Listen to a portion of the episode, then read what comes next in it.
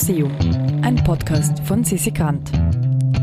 Heute das Mikroskop des Antoni von Löwenhuck. Heute stehen wir mit Andreas Hanschk in seinem Büro im Naturhistorischen Museum. Und er zeigt uns ein kleines metallenes Gerät, das so etwas ist wie das Eintrittstor in eine damals sehr fremde Welt, in die Welt der Mikrobiologie. Wir sind hier im Naturhistorischen Museum mein Name ist Andreas Hanschk, ich bin ein Mitarbeiter der Abteilung für Wissenschaftskommunikation und ich möchte heute über ein äh, interessantes Objekt sprechen, das ich jetzt gerade aus einer Vitrine geholt habe, die sich nebenan im Schaubereich befindet. Also dieses kleine, feine Ding, das ich jetzt beschreiben werde, äh, wird ausgestellt, die letzten Jahre schon. Es handelt sich um ein authentisches Modell, um einen Nachbau eines berühmten Mikroskops, nämlich des Mikroskops von Anthony van Leeuwenhoek.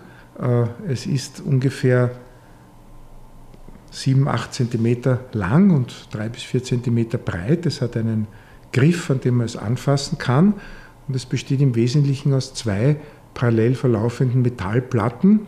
Und in der Mitte zwischen diesen Metallplatten ist ein Loch und in, dieses, in diese Öffnung wurde eine Glaslinse eingespannt.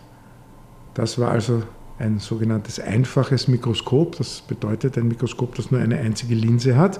Heutzutage kennen wir ja hauptsächlich zusammengesetzte Mikroskope, die zumindest zwei oder manchmal auch viel mehr Linsen haben.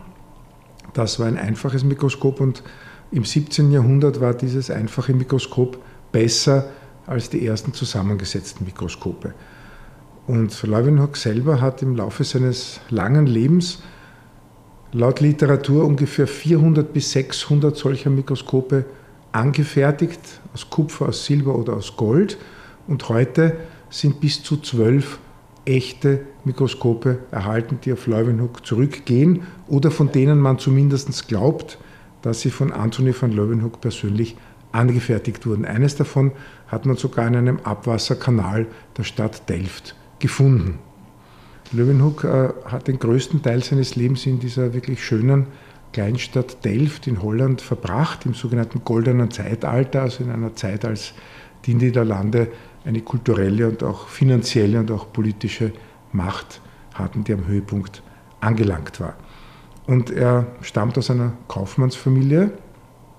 Und als solcher wurde er zunächst, nachdem er eine kaufmännische Ausbildung erhalten hat und auch in Amsterdam war und in anderen äh, Orten, in den Niederlanden, äh, sich wieder niedergelassen in Delft und wurde zunächst einmal Tuchmacher oder hat mit Stoffen gehandelt. Und wenn man damals mit Stoffen gehandelt hat, oder teilweise auch heute noch, wenn man mit Stoffen handelt, dann ist es ganz wichtig, aus wie vielen Fäden diese Stoffe bestehen und man betrachtet diese Fäden dann mit einem Vergrößerungsglas.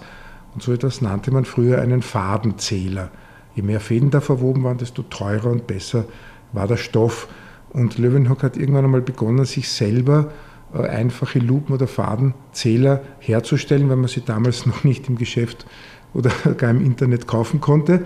Also musste man sich selber machen. Und da hat er begonnen, Linsen zu schleifen oder Linsen aus Glas zu blasen.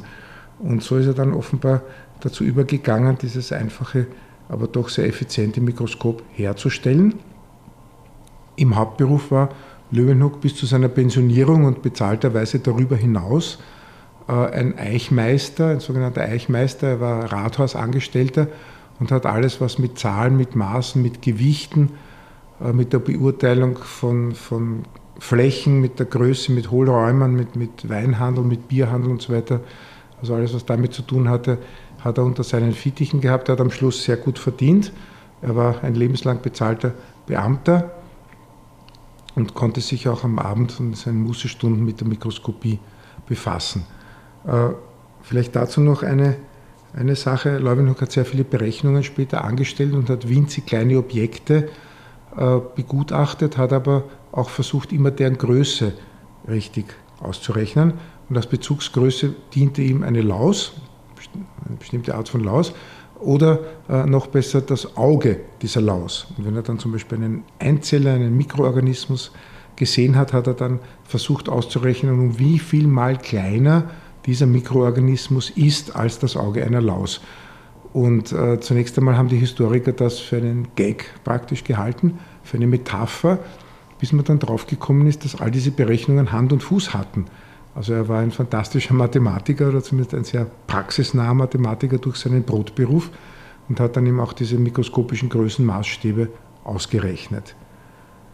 Man muss dazu sagen, dass es zur Zeit von Löwenhoek weder eine Art und Weise gab, wie man mikroskopische Größen berechnen konnte. Es gab für die winzigen Organismen, die er entdeckt hat, keine Namen. Also er hat absolutes Neuland betreten.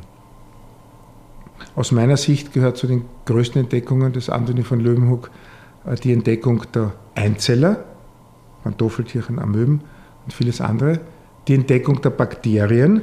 Seine beste Bakterienarbeit stammt aus dem Jahr 1683, nur damit wir ungefähr einen zeitlichen Maßstab jetzt wieder mal bekommen. Er hat die roten Blutkörperchen entdeckt und die Blutkapillaren, hat für diesen Zweck sogar eigene Mikroskope gebaut, die in der Bauweise von diesen Mikroskopen, die ich hier äh, zeige, abweichen. Und er hat sich auch sehr viel mit Spermien beschäftigt, mit den sogenannten Samantierchen, wie er das nannte. Also er ist in dieser Beziehung auch der Begründer vieler verschiedener Wissenschaftszweige geworden. Anthony von Leeuwenhoek hat äh, zwischen seinem 41. und seinem 91. Lebensjahr, also praktisch 50 Jahre lang, er starb zwei Monate vor seinem 91. Geburtstag, hat er gearbeitet und wissenschaftliche Arbeiten über mikroskopische Themen geschrieben. Äh, wie hat dieser bürgerliche Tuchmacher aus Delft und Rathausbeamter aus Delft Anschluss zur wissenschaftlichen Welt gefunden? Das ist sehr interessant.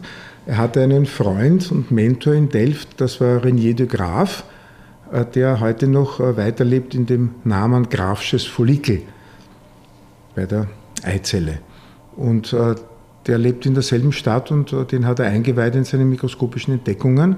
Und Renier de Graaf war Mitglied der Royal Society in London, die in den sogenannten Philosophical Transactions dann letztendlich sehr viele, fast 200 wissenschaftliche Briefe von Anthony von Leeuwenhoek veröffentlicht hat. Also Graf hat ihn dann äh, überredet, als Leeuwenhoek 41 war, mal so einen Brief an die Society zu schicken. All diese Briefe waren in der niederländischen Sprache abgefasst und zunächst einmal riefen diese Briefe ungläubiges Staunen hervor bei den ehrenwerten Mitgliedern dieser besten wissenschaftlichen Gesellschaft weltweit damals. Und man beauftragte einen anderen Mikroskopiker, einen Londoner, ein Mitglied dieser Society, nämlich Robert Hooke, diese Ergebnisse zu überprüfen. Und Hooke hat eine andere Art von Mikroskop gebaut. Er hat ungefähr zur selben Zeit mikroskopiert wie Leeuwenhoek, kannte diese kleinen äh, Lebewesen, die Leeuwenhoek entdeckt hat, diese Einzeller und Bakterien noch nicht und hat dann nach einigen fehlgeschlagenen Versuchen aber dann doch diese Lebewesen mit eigenen Augen gesehen und auch den Mitgliedern der Society präsentiert. Und das war Leeuwenhoeks wissenschaftlicher Durchbruch. Und er hat dann eben sehr viele, äh, mindestens 150 bis 200 wissenschaftliche Briefe an die Society geschickt. Äh, es kam dann auch der Generalsekretär dieser ehrenwerten Gesellschaft nach Delft, um Leeuwenhoek zu besuchen, seine Mikroskope anzuschauen, seine Entdeckungen mit anzuschauen. Und ob man es glaubt oder nicht, es kamen die berühmtesten gekrönten Häupter der damaligen Welt in die kleine Stadt Delft zu Leeuwenhoek, um seine Entdeckungen zu sehen. Äh, eine englische Königin, ein englischer König und der berühmteste Mann der damaligen Zeit, der ihn besucht hat, war wohl Zar Peter der Große aus Russland. Und ich denke mir, diese, diese mächtigen Leute damals, äh, die haben sich wirklich dafür begeistern können und reisten nach Delft, um einen einfachen Tuchmacher zu besuchen und seine Entdeckungen mit anzuschauen. Also wenn man das auf die heutige Zeit überträgt, dann äh, ist das eigentlich unvorstellbar. Die Laus als Maßstab aller Dinge. Ja, wer mehr Informationen und Überraschungen zu Kunst und Kultur erhalten möchte, kann sich jetzt auf www.immuseum.at zu unserem Newsletter anmelden. Dieser Podcast wird produziert vom Produktionsbüro Sissi Grant. Musik Petra Schrenzer. Artwork Nuschka Wolf.